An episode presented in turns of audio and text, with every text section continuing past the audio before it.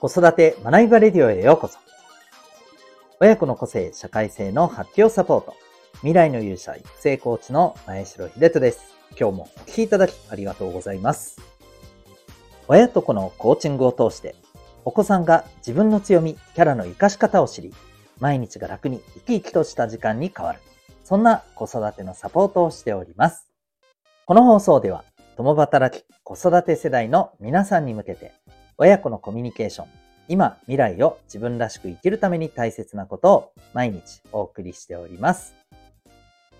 今日は第800回になりますね。えー、あなたもお子さんも上手に遊べてますか？というテーマでお送りしていきたいと思います。また、この放送では、ママの笑顔が子供の笑顔につながる、小5ベビーシッター施設長の小5さんを応援しております。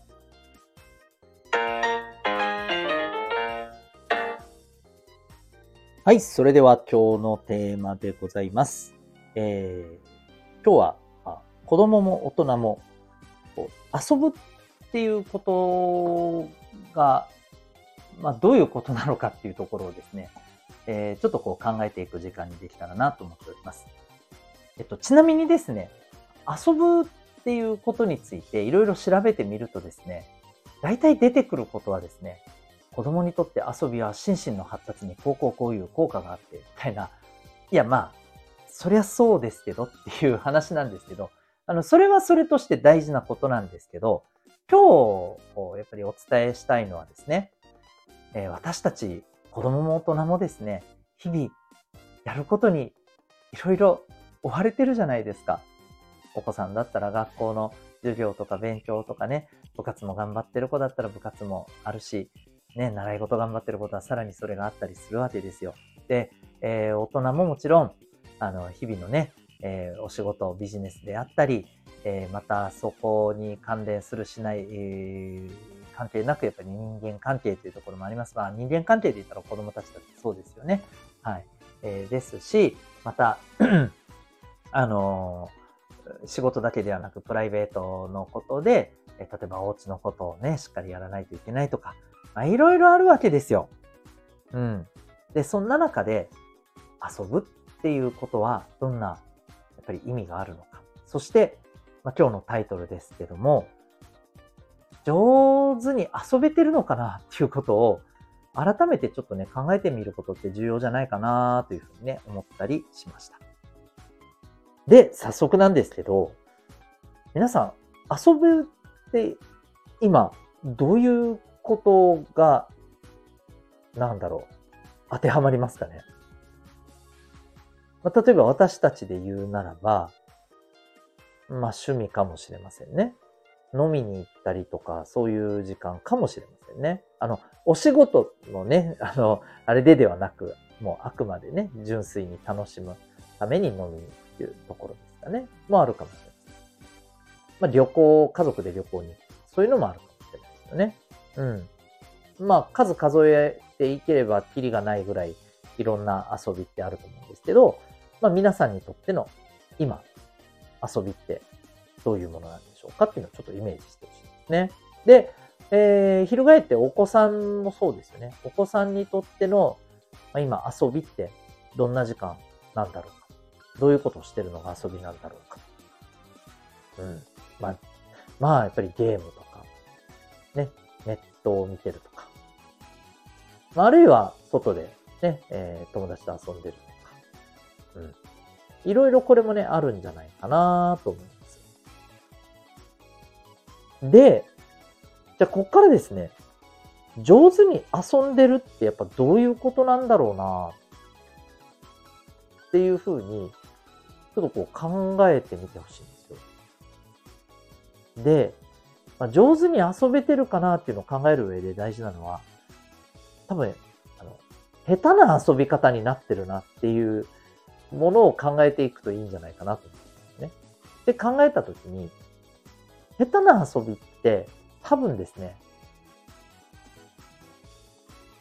遊んだ後に、ああ、疲れたなとか、なんかも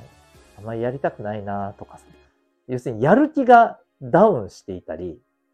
うん、エネルギーが下がっていたり、なんだったらね、いや、やらなきゃよかったな、みたいに思ってたりとかですね。あの、それこそ例えば、あの、ね、飲みに行って飲みすぎて、翌日、もう、すごいひどい二日になった。ああ、飲まなきゃよかった、みたいな。ってなるのとか、もうまさに最たるものじゃないかなと思うんですけど、この遊んだ後ですよね。どんな気持ちになってるかって僕結構重要な気がするんですよ。ここで、よっしゃ頑張るぜっていう風になってたら僕はやっぱり上手に遊べたんじゃないかなと思うんですよ。だから何をするかっていうことそのものはいろんなものがあっていいと思うんですけど、終わった後にですね、よーしってなっているのが僕は上手な遊び方なんじゃないかなと思うで。これ、子供にとっても、やっぱり共通して言えることじゃないかなって思うんですよね。うん。だから、やっぱりまあ、だらだらと遊んでて、で、終わった後に、ああ、もうなんか、帰る気ない、みたいな感じになっちゃってたら、これ、どう考えても上手に遊んでるとは言えないんだろうなと思うし、うん。ねえ。そのあたりのところを、僕らは、やっぱりこう、感じ取りながら、じゃあなんでこんな風に遊んだ後なっちゃってるんだろう。だとしたら、これは遊び方の問題なのか。うん。まあいろんな要素ですよね。理由ですよね。これらをしっかりと考えた上で、上手に遊ぶってどういうことなんだろうなっていうことを改善していかないといけないと思うんですよね。まあ、あの、本当さっきの話ではないですけど、やっぱりこう、あの、まあ大人で言うとね、本当に飲みに行くとかで、うん、やっぱり本当に翌日は、やめとけばよかった、みたいな感じになるのは、もう絶対的に下手くそだと思うんですよね。申し訳ないんですけど、僕も下手くそな遊びになってることありますんで、ただこんなやって偉そうに言ってるくせに、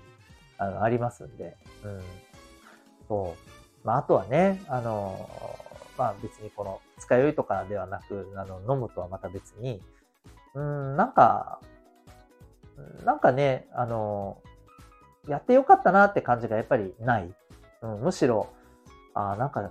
仕事すればよかったな、みたいな風に思っちゃえるような、思ってしまうような遊びの時間はやっぱり上手に遊べてないんだろうなっていう気がするんですよね。うん。だから遊んだ後どう感じてるか、よっしゃやるぞっていう気になっているのか。これがないんだとしたら、まあ、基本的に上手な遊びではないと。だとしたら、じゃあ何が問題なのかっていうところを探りながら、えー、ね、あの、じゃあどんな遊びだったら、どんな風に遊んだら、あの、遊び終わった後、よしってなるんだろうかっていうことをね、やっぱり親子で考えていくこと、すごく大事じゃないかなと思います。えー、皆さん、普段いかがでしょうか？私も今自分で、えー、話しながらですね、うーん、この間のあれは微妙だなっていう、はい、あの、ことを思ったりしております。ぜひ上手に遊べる親子にえー、なりましょう。ということで、今日はそんなお話でございました。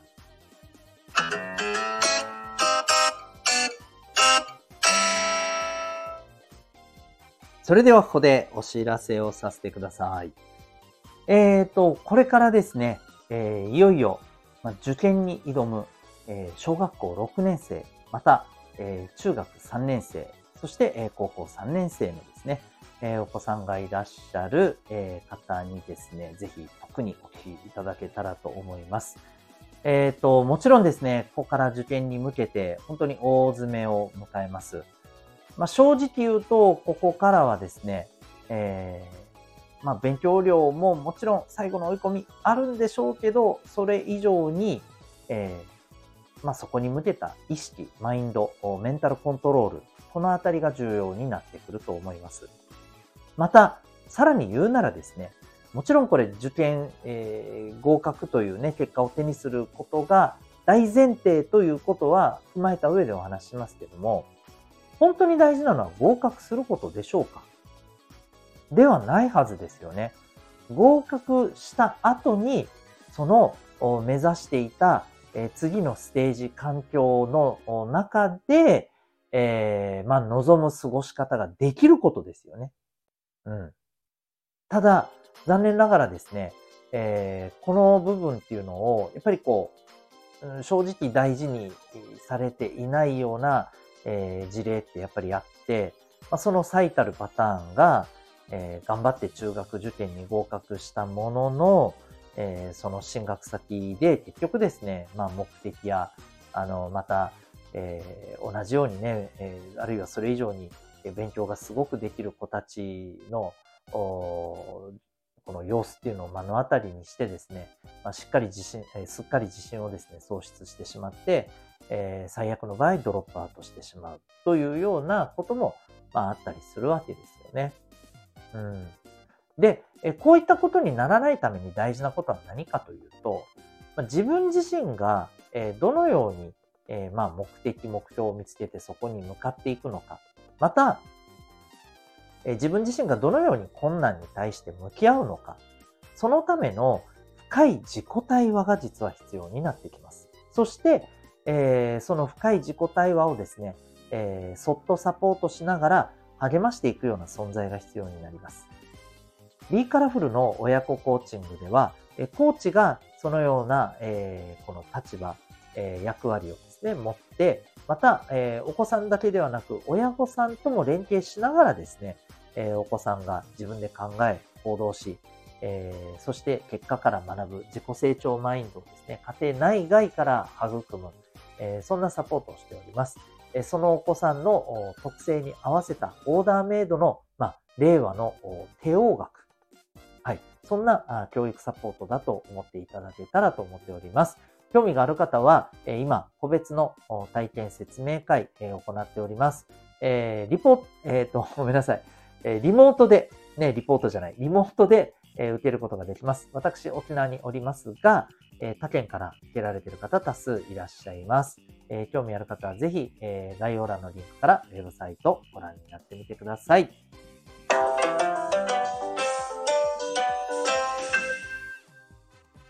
それでは、ここまでお聴きいただきありがとうございます。エンディングトークです。えー、年末が近づいてきていますけども、皆さんこの時期にこう散髪って合わせてされたりしてますか？あの、僕は本当にこの数年になってからなんですけども、えー、本当に年の瀬の時期にですね、えー、こ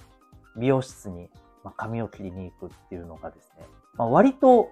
なんていうのかな、もう、あのー、まあ、日課っていうんです。これなんていうんだろう。はい。まあ、恒例行事になっておりましてですね。えこれがとってもね、なんか、すがすがしくて、すごく心地いい時間なんです。まあ、基本的にあのー、こう、いつも行ってる美容室に行って髪を切る時間ってとっても心地いいんですけど、あの、格別なんですよね。はい。え今年もですね、え予約を取ろうと思って、え流行る気持ちを抑えながらですね、2日間、えー、電話しましたが、ちょうど、えー、休日で 振られ続けております。3度目の正直、明日は予約取りたいと思います。